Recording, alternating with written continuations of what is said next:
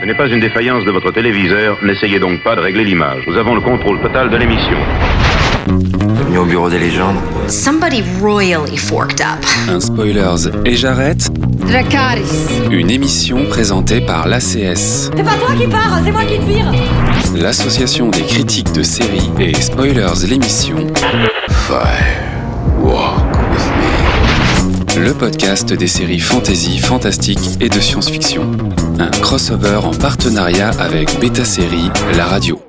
Bonjour à toutes et à tous et bienvenue dans ce nouveau numéro d'un épisode Et j'arrête, le podcast de l'ACS, l'association française des critiques de séries, en partenariat avec Beta Série et avec Spoilers, le podcast des séries SFFF, science-fiction, fantasy et fantastique. Car oui, c'est un numéro un peu spécial qu'on vous propose aujourd'hui, enregistré depuis le festival Marseille Série Stories consacré aux séries adaptées d'œuvres littéraires. Et justement, c'est un sujet dont nous allons parler. Comment adapter un roman, une nouvelle, une BD ou un livre enquête en série?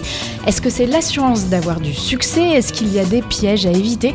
Comment inventer les bonnes images pour aller avec les bons mots, remettre au bout du jour des romans lus il y a longtemps et parfois détestés Je m'appelle Margot Barallon, je suis journaliste indépendante et je suis bien entourée pour ce podcast avec d'abord Marion Olité, également journaliste, également indépendante, également spécialisée dans la culture et qu'on peut lire notamment dans Tétu ou sur le site Mademoiselle. Bonjour Marion. Bonjour Margot.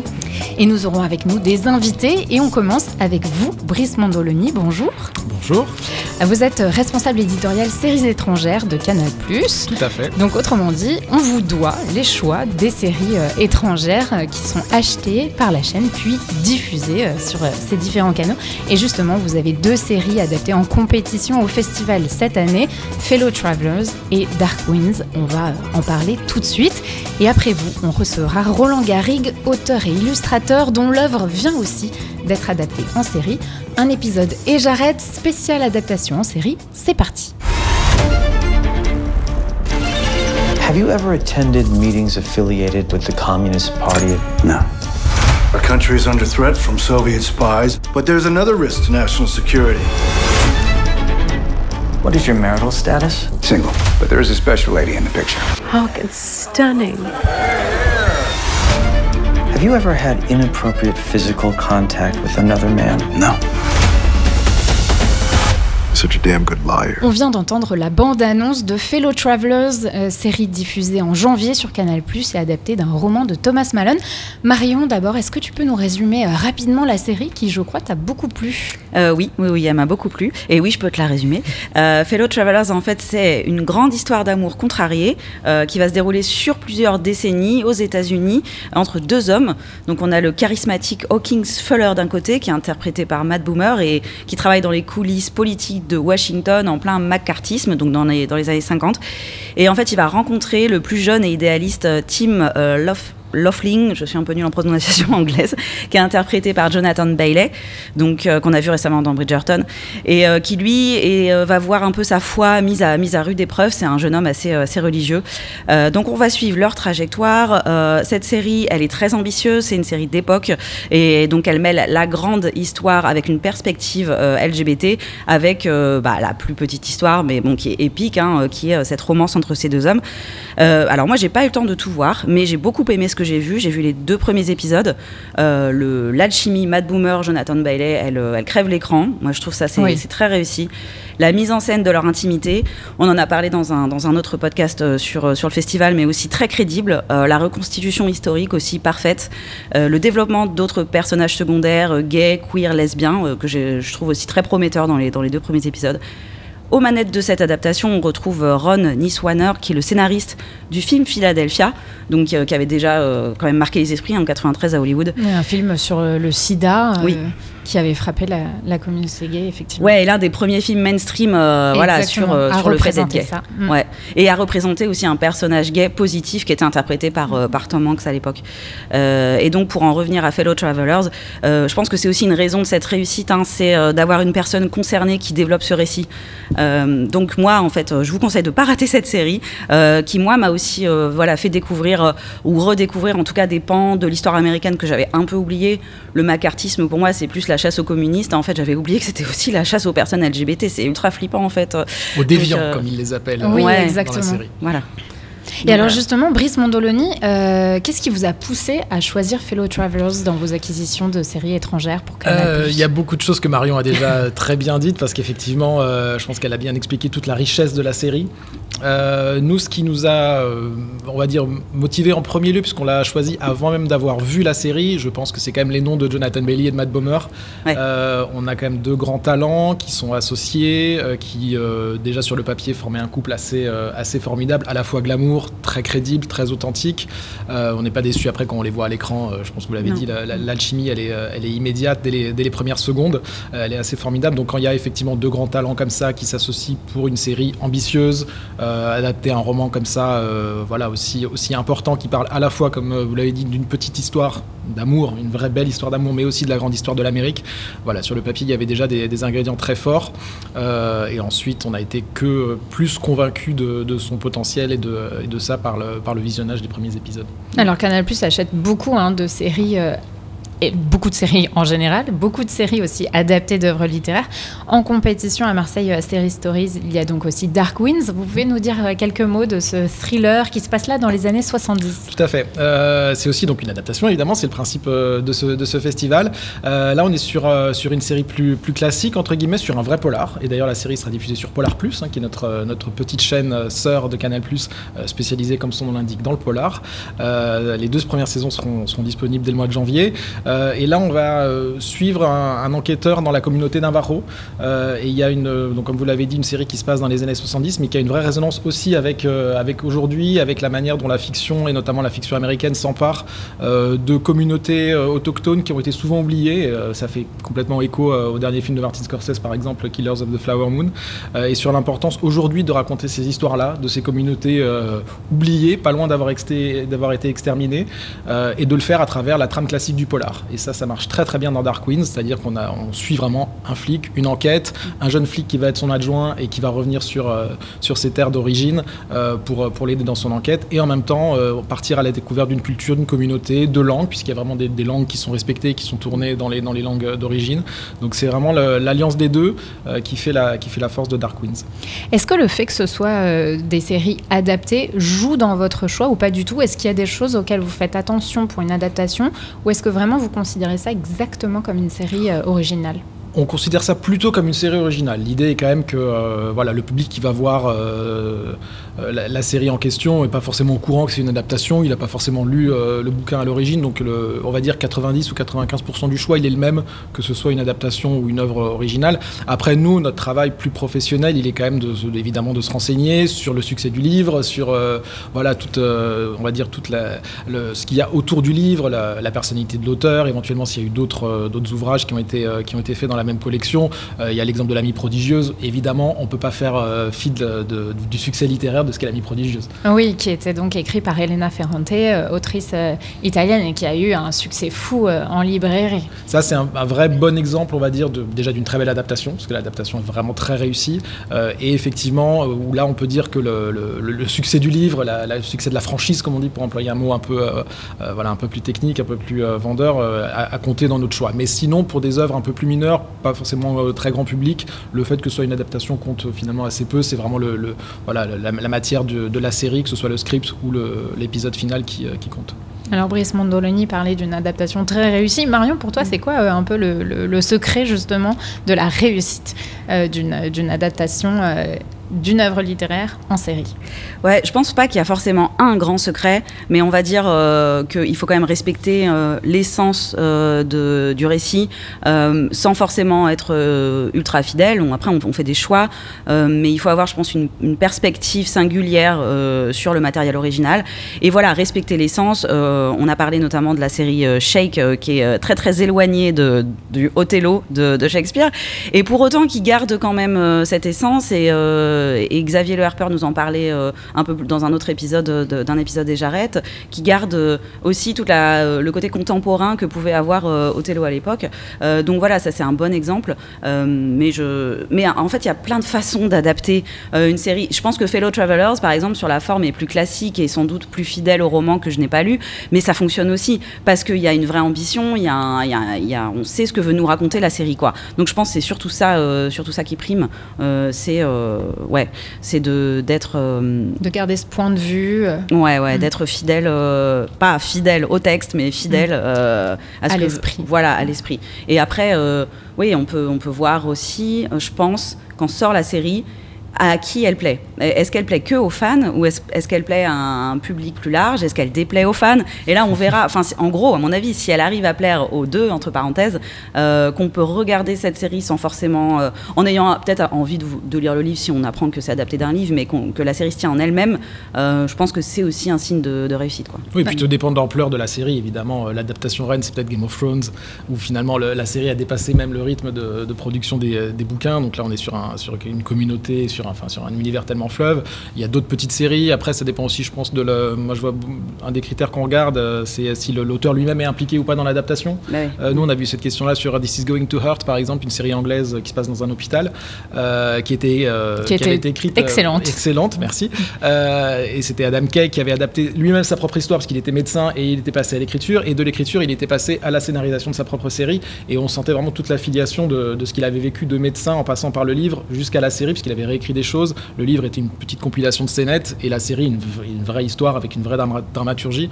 Euh, et on sentait vraiment son, écriture euh, et comment il était passé de l'écriture du roman euh, à l'écriture de la série. Donc je pense qu'il y a un des, un des critères aussi, c'est de voir à quel point l'auteur peut être impliqué ou pas, sans que ce soit positif ou négatif. Mais, euh, D'accord, donc ça joue, mais pas forcément en faveur ou en défaveur. je, je pense que c'est, euh, ça fait partie de l'approfondissement que nous, enfin professionnels, quand on choisit les séries, on, on se doit d'avoir, et c'est intéressant de, de le juger à cette aune-là. Mais je pense qu'il n'y a pas, comme euh, me disait Marion, il n'y a pas de, de recette miracle, et euh, il y a des très bonnes adaptations ou qui, se- qui sont complètement départies de, euh, du propos d'auteur d'origine, et d'autres adaptations qui sont ratées parce que l'auteur a voulu adapter lui-même, voilà, sa- son, son livre en film ou en série, et il n'a pas su le faire parce que c'était peut-être pas son métier ou qu'il avait peut-être pas le, le bon, voilà, le, le- le bon moment, la bonne histoire à raconter à ce moment-là.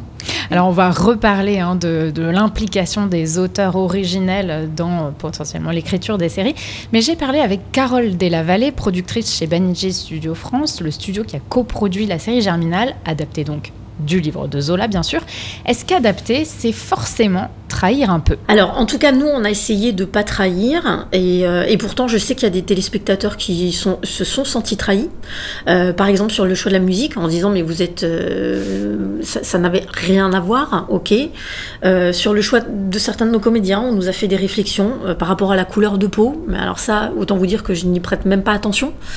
Là où on a fait effectivement très attention, c'était à la place des femmes, on a voulu euh, peut-être donner à la Maheude un rôle plus important que ce que, que ce qu'elle n'avait dans le roman. Mais surtout, c'était par rapport à Catherine. Mais alors là, par contre, c'est effectivement un vrai choix éditorial de notre part. Si vous lisez le roman, Catherine, elle a plus ou moins 12-13 ans. On n'avait pas envie de montrer une gamine de 12-13 ans qui se fait violer. Tout simplement. Après, ça n'empêche pas qu'effectivement c'était la réalité. Et c'est là où on peut se poser des questions en se disant, mais c'était sa réalité à lui, ce qu'il a voulu raconter.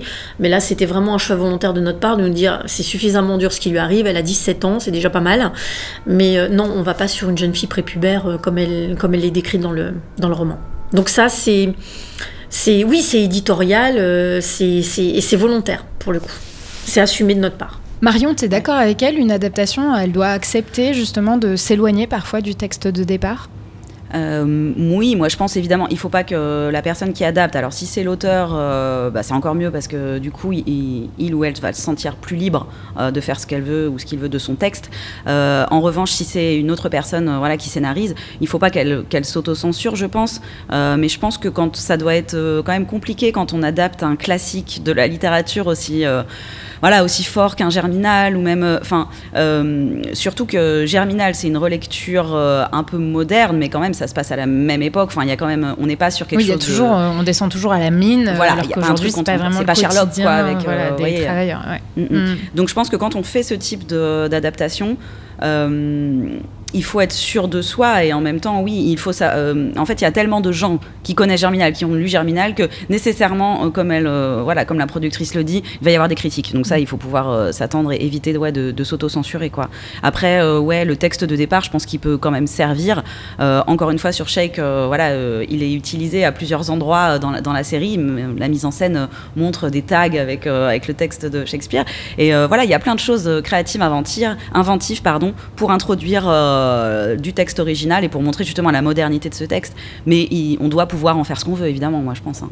Brice Mondoloni, vous disiez, vous lisez pas forcément euh, le livre original euh, avant de choisir la série Non, pas forcément. Non, non, pas forcément. Mm. Je pense que soit, soit on l'a lu avant, voilà, par goût personnel ou par, par hasard un peu personnel, et, ça donne effectivement un autre regard qu'on lit le script ou qu'on voit la série. Mais sinon, je pense qu'il faut pas se plonger dans le livre une fois que le projet de série est parti, parce que ça, voilà, ça peut polluer entre guillemets un petit peu le jugement. on peut y trouver des choses dans l'un qu'on retrouve pas dans l'autre. Et je pense que nous, notre travail, il est avant tout de, voilà, de donner envie à nos abonnés euh, de regarder une série. Euh, et le, produit fini, le produit culturel fini, c'est une série et c'est pas le livre d'origine. Donc euh, on essaie de pas se, plonger trop dedans. Et selon si le livre a eu énormément de succès ou s'il est plutôt confidentiel, est-ce que ça influence le choix ou pas?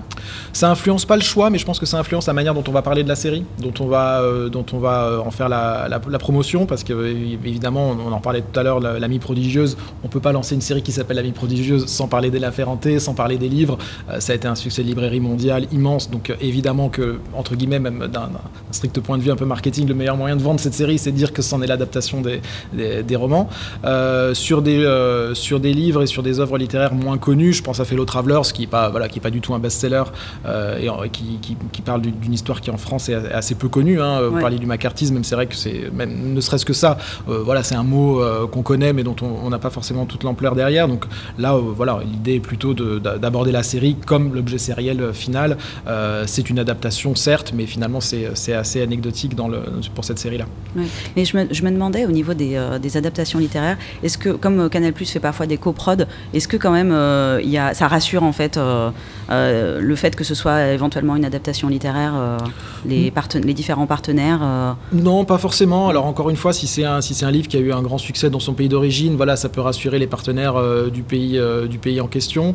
Euh, nous, après, c'est vrai que sur, voilà, sur, sur, les séries étrangères, on arrive euh, sur des projets qui sont déjà lancés. Euh, voilà, on n'est on pas forcément à l'origine de ces mm. projets-là, mais on, peut, on peut venir très tôt sur des projets qui sont encore en cours d'écriture, mais qui sont déjà a priori lancés dans, leur pays d'origine. Donc, si dans le pays d'origine, le livre a eu un certain succès, voilà, la machine est entre guillemets un peu déjà en route, et nous, on intervient un peu à ce, à ce stade-là. Mm. donc, non, encore une fois, c'est vrai que c'est pas, c'est pas un critère. Ça fait partie des choses qu'il faut qu'on ait en tête, et voilà, notamment, je disais, dans la, dans la promotion derrière de, de, la série, mais c'est pas un critère à ce stade-là. D'accord. Et alors justement, j'ai aussi demandé à Carole Delavallée si une adaptation, c'était un gage de succès pour une série. Bah, justement, je pense qu'il y a, y, y a, les gens qui lisent et qui donc euh, ont envie de continuer et de prolonger leur plaisir en regardant l'adaptation. Euh, d'ailleurs, moi, je vois très souvent des gens qui disent j'ai préféré le livre parce que parce que c'est aussi, euh, je pense, le plaisir euh, personnel. c'est toute la beauté de, la lecture d'un livre, c'est qu'en fait, vous avez votre imaginaire qui travaille et qui se projette des choses. Là, en l'occurrence, c'est nous, c'est notre vision, c'est nous qui en faisons quelque chose. Et effectivement, il faut essayer de, plaire au plus grand genre, au, plus grand nombre, pardon. Mais donc, effectivement, je, je, pense que ça peut être déceptif, déceptif pour certaines personnes, mais je pense aussi que c'est aussi rassurant parce qu'on a envie de voir ce que ça peut donner. On a aussi de voir peut-être si on va être surpris euh, par rapport aux changements qui vont être faits par rapport au livre, euh, voir si on va garder la même fin ou pas. Euh, donc oui, c'est c'est une garantie de succès très clairement. Brice Mondoloni, à votre niveau, vous le confirmez, une série adaptée, c'est l'assurance de drainer comme ça un large public, ceux qui ont lu, ceux qui n'ont pas lu, ceux qui sont curieux. Je pense pas que ce soit une assurance tout euh, mais effectivement, il y a, voilà, au moins le, public cible des, voilà, des, lecteurs et des lectrices de, l'œuvre en question euh, euh, qu'on peut toucher et qu'il faut aussi rassurer. Donc c'est pas forcément simple. Hein. Je, ne pense pas que ce soit, que ce soit un succès garanti. Il y a effectivement, comme on le disait là, à la fois des, gens qui qu'il faut pas décevoir parce que c'est des gens qui, euh, qui sont fans du livre et euh, on veut pas les décevoir. Sur l'ami prodigieuse, par exemple, je pense qu'il y a vraiment très très peu de déçus. En tout cas, les gens ont trouvé que la- l'adaptation était quand même très très réussie et très fidèle. Euh, et puis après, il y a effectivement tous les gens bah, qu'il faut euh, qu'il faut intéresser à, ce- à cette série-là sans voilà sans qu'ils aient lu le, le livre. On a eu l'exemple de Tokyo Vice, nous par exemple sur Canal+, sur la saison 2 euh, l'année prochaine. Tokyo Vice, c'est presque l'inverse. C'est la série qui a permis en France De faire connaître le de refaire livre. connaître le livre. Voilà, et le- là on parlait de l'implication de l'auteur, J.K. Edelstein, c'était très intéressant. Donc c'est un journaliste qui a écrit sa propre histoire de, de journaliste américain à Tokyo, euh, qui a infiltré les milieux ya- yakuza. Euh, et c'est vrai que lui, il a été impliqué euh, dans la série, moins que ce qu'il était dans le, dans le livre, puisque le livre est vraiment raconté à la première personne. Il y a une très forte mise en scène personnelle, et donc il était impliqué dans la série, mais, euh, mais la série, voilà, a pris aussi son un peu de, de- on va dire, d'écart par rapport à, à cette histoire-là. Mais ça a permis de relancer aussi l'intérêt du livre. Euh, voilà, donc ça peut, ça peut aussi marcher dans, dans ce sens-là. Marion, est-ce que tu as une série adaptée préférée? Alors, je vais te parler de deux séries pour le prix d'une, mais euh, moi, je suis une grande fan de Sally Rooney, qui est une romancière euh, voilà, irlandaise euh, derrière les succès de Normal People ou Conversation with Friends. Et donc, une fois n'est pas coutume, j'ai adoré deux séries adaptées de ces romans. Les séries adaptées des romans, j'avais lu les romans avant. Donc, c'est bon, il faut savoir que sur les séries, il y a vraiment un parti pris esthétique fort. En fait, c'est grosso modo la même équipe créative derrière Normal People et Conversation with Friends. C'est Alice Biersch au scénario, avec Sally Rooney qui est assez impliquée aussi hein, dans les deux séries, qui est créditée comme co-scénariste, et euh, Lenny euh, Abrahamson à la réalisation, enfin à la co-réalisation. Après, il y a d'autres euh, réalisateurs, réalisatrices, mais c'est quand même elle qui donne la patte. Euh, et en fait, je trouve que donc toute cette équipe, ils ont trouvé un langage sériel, une esthétique et à chaque fois aussi un casting. Bon, on se souvient que Normal People a quand même lancé la carrière de Paul Mescal. Oui, c'est- un sacré morceau quand même d'avoir Voilà. lancé la carrière de cet acteur. Oui, c'est clair. Et non, et ces séries, je trouve qu'elles retranscrivent très joliment l'atmosphère, les questionnements, euh, voilà, de- des deux romans qui sont un peu peuplés de ces milléniaux euh, dépressifs, euh, voilà, qui se cherchent un peu dans la vie. Et euh, j'ai autant aimé, euh, voilà, les romans euh, que les deux séries, ce qui est vraiment rare. Et vous, Brice Montoloni, est-ce que vous avez une adaptation qui vous a soufflé? Euh, bah, Tokyo Vice, euh, ça on, on en a parlé euh, tout à l'heure. Euh, Je, je reparlerai de This is Going to Hurt, euh, où vraiment là je trouve que à, la fois le livre et la série sont deux, euh, voilà, deux façons de, raconter le, quotidien euh, euh, de la médecine obstétrique, euh, ce qui est vraiment un, micro, euh, voilà, un micro univers très très particulier et où euh, à la fois le livre et la série le racontent de manière euh, différente tout en faisant des, ponts de, l'un à l'autre. Je disais il y a une, partie un peu scénette dans le livre et voilà, la, série est plus dramatisée avec aussi les, les histoires personnelles des personnages. Moi c'est vraiment une des dernières adaptations qui m'a qui m'a euh, bouleversé, mais je rejoins aussi Marion sur, euh, sur Normal People et Conversation with Friends. Euh, Il y a un travail d'adaptation qui est assez remarquable parce que le, voilà, c'est pas simplement la transposition du livre et de ses histoires à l'écran. Euh, Il y a un travail euh, de réalisation qui est assez incroyable. Il y a un travail sur euh, voilà, l'intimité des acteurs, Oui. sur la mise en scène. euh, où vraiment là, on, on touche euh, vraiment le- le- la, la finesse de ce qu'est l'adaptation. quoi. Respecter le, euh, le matériau d'origine en y apportant quelque chose qu'on met à l'image euh, des, des acteurs et euh, qu'on met à l'image un, un texte. Merci beaucoup, Brice Mondoloni. Je rappelle que Merci. vous êtes euh, responsable éditorial séries étrangères chez Canal+. Canal+, qui diffusera donc en janvier Fellow Travelers, tandis que Darkwing sera disponible sur Polar+, en janvier également. Merci beaucoup. Avec nous, y a pas d'embrouille, on n'a pas peur d'avoir la trouille. Ceux qui veulent nous embêter finiront ratatinés. Ratatinons, ratatinons, Rebulant, rebuton. ratatinons, ratatinons, on en fera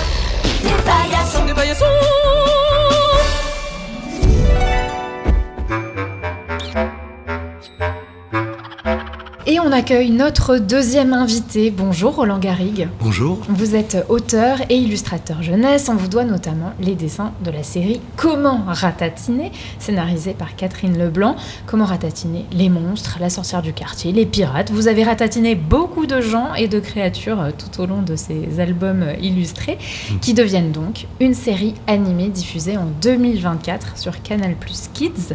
Si je ne me trompe pas. Euh, Est-ce que d'abord vous pourriez euh, résumer un peu à nos auditeurs et nos auditrices euh, le concept de ces livres Alors le concept de ces livres, euh, en fait dans chaque album, euh, on parle d'un- d'une créature, d'un- méchant, un peu des, des méchants qui sont connus dans le dans l'univers de, des enfants ou de la littérature jeunesse. Euh, donc le loup, les monstres, les vampires, les fantômes. Et après on s'amuse à, à- on essaie de se débarrasser ou plutôt de, de surmonter cette peur en en rigolant, en cherchant des situations, euh, en les ratatinant, soit avec, euh, bah, pas forcément avec la force, mais avec de l'astuce et de l'humour. Et alors, comment vous avez euh, réagi quand vous avez entendu parler de ce projet d'adaptation? Alors ce projet d'adaptation, il date d'il y a très longtemps. Euh, en fait, euh, dès le, il y a à peu près 15 albums dans la série, qui étaient d'ailleurs même pas destinés à être une série au départ. C'est petit à petit que ça s'est fait. Et euh, très rapidement, il y a eu le projet d'ad- d'adapter en dessin animé. Il y a eu plusieurs mêmes propositions qui ont été faites autour, de, autour des albums, parce qu'en fait, ça restait très ouvert, euh, comme euh, les possibilités étaient très ouvertes. Il n'y a pas une histoire en fait précise, c'est des situations. Et donc, j'étais évidemment très content, parce qu'en tant que dessinateur, de- d'avoir l'occasion d'avoir ces, dessins qui seront peut-être animés, vivants, qui, qui parlent, c'est son univers qui prend vie, donc oui, j'étais très enthousiaste. Et bah du coup, vous avez un peu répondu à ma question. mais- Euh, non, je voulais vous demander, ça, ça fait quoi euh, de voir euh, le résultat, de voir ces personnages sur un écran là? Est-ce que vous êtes satisfait du résultat ou, Alors c'est- toujours un peu. Alors il y, a une- il y a une part, il y a une part de nous qui est très, on est très, très content, forcément très enthousiaste, et forcément c'est jamais exactement comme on l'attendait. Ça reste une adaptation. Donc la- le réalisateur qui a travaillé sur mes dessins a lui-même mis sa patte. a- Il y a quand même une assez grande différence entre mes dessins, les albums, et ce qui est ce qu'on a vu à l'écran, euh, ce qu'on verra sur les écrans. Et en fait, c'est assez logique. D'ailleurs, j'ai pas mal d'amis qui ont été adaptés, déjà dessinateurs, et qui ont été adaptés. Et du coup, ils m'avaient fait part de leur. euh, parfois certains de leurs déceptions. ou- Donc je, je savais à quoi m'attendre. Et en fait, j'ai laissé moi la, la liberté totale au réalisateur de, de s'éloigner pour euh, s'approprier et en faire euh, quelque chose, hein, quelque chose qui fonctionne à part entière. Plutôt que de faire un truc co- composite en, en essayant de d'aller plus vers mon univers. Je pense que c'est- il y a un moment c'est impossible. Il faut, faut savoir le lâcher le lâcher ce qu'on a fait et le confier à quelqu'un. Alors justement, la question de lâcher le bébé, euh, je l'ai posée à la productrice Carole Delavallée qui a produit la série Germinal, mais qui produit aussi beaucoup de séries adaptées d'œuvres littéraires. Je lui demandais si c'était facile de convaincre les auteurs et autrices euh, de laisser les créateurs et créatrices de séries euh, travailler sur leur matériau de départ. Et voici ce qu'elle m'a répondu. C'est aussi des métiers très différents et on le voit d'ailleurs même avec les romanciers avec qui on prend les, les droits. Euh, il y en a beaucoup alors qui ont très envie de savoir la direction qu'on va prendre avec leurs livres, mais qui nous le disent. C'est pas la même écriture, c'est pas le même travail. Il y a des codes à respecter, il y a des choses à respecter. Ils le savent très bien, donc ils nous donnent cette liberté. Ce qu'il faut faire dans ce cas-là, en tout cas nous, on fonctionne comme ça, c'est que euh, on les tient de toute façon au courant. On leur dit voilà, euh, voilà la première version aboutie euh, de ce qu'on voudrait nous présenter aux chaînes. Lisez-le. Dites-nous ce que vous en pensez. S'il y a des choses qui vous posent vraiment problème, on en parle et on va essayer de vous expliquer éventuellement pourquoi on a fait ce, ce choix-là. Franchement, j'ai jamais eu de, j'ai jamais eu de déception jusqu'à présent ou de grosse incompréhension, de grosses incertitudes. Des questions, oui, mais pas de, mais pas de grosse incompréhension. Roland Garrigue, comment ça s'est passé pour vous? Est-ce que vous avez euh, fait confiance ou est-ce qu'on vous a proposé? Est-ce que vous avez demandé à travailler sur la série? Comment ça s'est fait? Alors moi je voulais travailler sur la série parce que comme j'aime bien les dessins animés et que j'a- j'avais envie d'être un peu impliqué dedans, j'avais envie que mes personnages ou je- j'avais envie de créer des monstres pour la série. Donc euh, ça c'est une première chose. Et après j'avoue que euh, sur les plusieurs adaptations qu'il y a eu, les propositions qu'il y a eu euh, avant que on parle vraiment d'écriture, certaines m'a- m'avaient beaucoup moins plu que d'autres. Et donc il y a quand même un je suis d'accord pour lâcher un moment la- la- l'affaire et faire confiance, mais il fallait quand même que l'esprit de base du, projet qu'on avait fait avec Catherine soit respecté. Et donc ça, il y a, quand même, j'étais un peu vigilant sur deux trois choses. Ça, peut- vraiment partir dans tous les sens. Je m'en suis bien rendu compte. C'était vraiment, il y a, il y a des, propositions qui dénaturaient vraiment le- les albums et c'était on s'y perdait un peu. Quoi. Il y avait des personnages parasites. Ça Ah oui, C'était quoi par exemple les red flags un peu, euh, vraiment les trucs qui vous ont fait dire euh, non là ça va pas le faire? En en fait, il y avait on greffait sur le, projet de base qui est très simple. Hein. Ratatine un monstre. En fait, moi, j'imaginais dans ma tête euh, comme un quand je dessinais hein, vraiment comme une sorte de journal télévisé pour enfants où à chaque fois il y a une voix off qui dit comment ratatiner un monstre.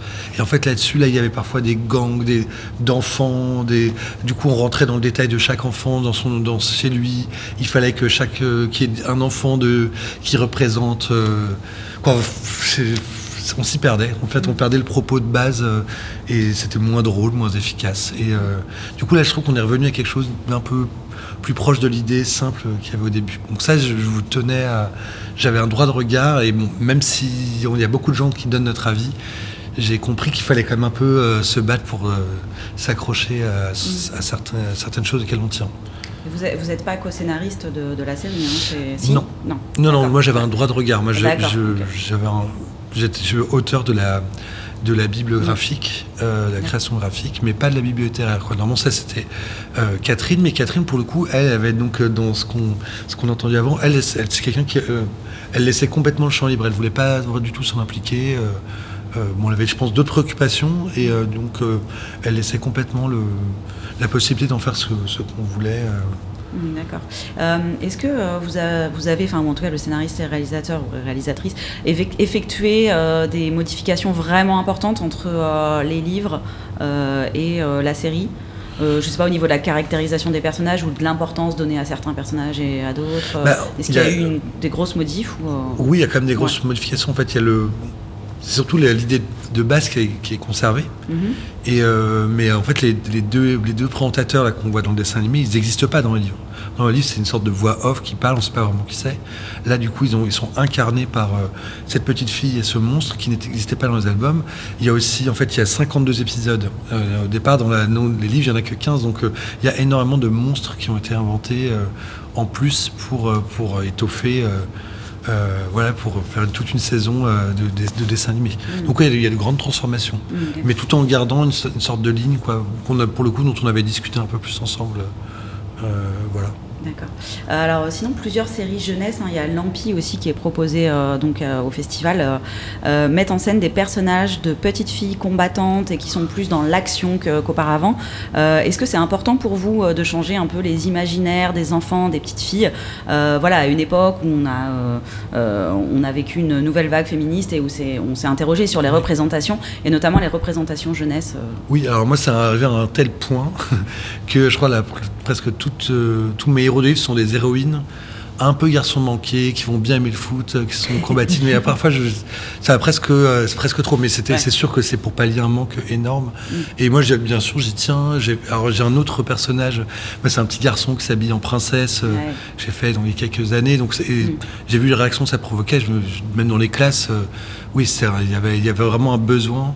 Et après, même de, de représenter des, des minorités, je trouve que même en- dans l'édition jeunesse, surtout dans les livres, il y a- je trouve que c'est encore. euh, comp- ils sont comp- il y a plein de, de, de catégories qui sont sous-représentées et c'est, c'est un peu gênant même. Donc euh, je trouve que oui, c'est, quelque chose d'important. Il y a euh, beaucoup de travail D'y à faire. penser, de, ouais, d'y veiller, de, de parler de tout le monde. de- de- voilà, et de pas de véhiculer de clichés. Mm. Ouais, c'est, c'est sûr.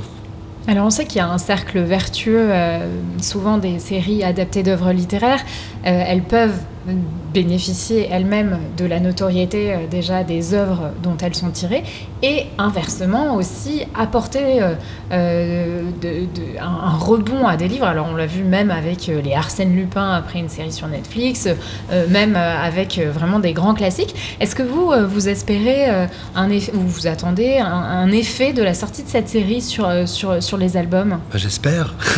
c'est sûr, ça serait super. Ça, le, il y a tellement de sorties en littérature jeunesse, les tirages sont jamais très très importants. Donc tout ce qui peut faire parler d'un livre, je me rends compte que le, toutes les petites gouttes d'eau euh, des vitrines de librairie, en article dans, un, dans une revue spécialisée de libraire, tout ça, ça, ça met en avant euh, euh, nos, nos productions et donc ça leur donne une plus grande exposition et une plus grande durée de vie. Et donc c'est oui, c'est même vital. C'est c'est c'est une énorme chance alors que ça arrive en dessin animé. Après, je ne peux pas du tout savoir quel impact ça aura. Ça, ça c'est dur de. C'est dur de dire, mais c'est vrai que jusqu'ici, il y a plutôt des exemples positifs. Oui, oui. Alors moi, j'ai participé à un. J'étais coloriste pour un pour une euh, pour une bande dessinée qui était dans les magazines J'aime lire, qui s'appelle An- Anatole la tuile. Et par contre, j'ai vu à quel point ça a mis du temps, parce que ça, ça faisait longtemps que c'était en dessin animé. C'est presque que maintenant, 6 ans ou 7 ans après, que j'ai senti un impact sur euh, sur les ventes. Et donc, euh, c'était oui, ça, faisait- ça fait très plaisir quand euh, ça finit par arriver. Ouais, c'est sûr. Parfois, il faut être patient. Merci beaucoup, Roland Garrigue. Je rappelle que vous êtes auteur, illustrateur jeunesse et qu'on vous doit donc, notamment, entre autres, les dessins de cette série Comment ratatiner.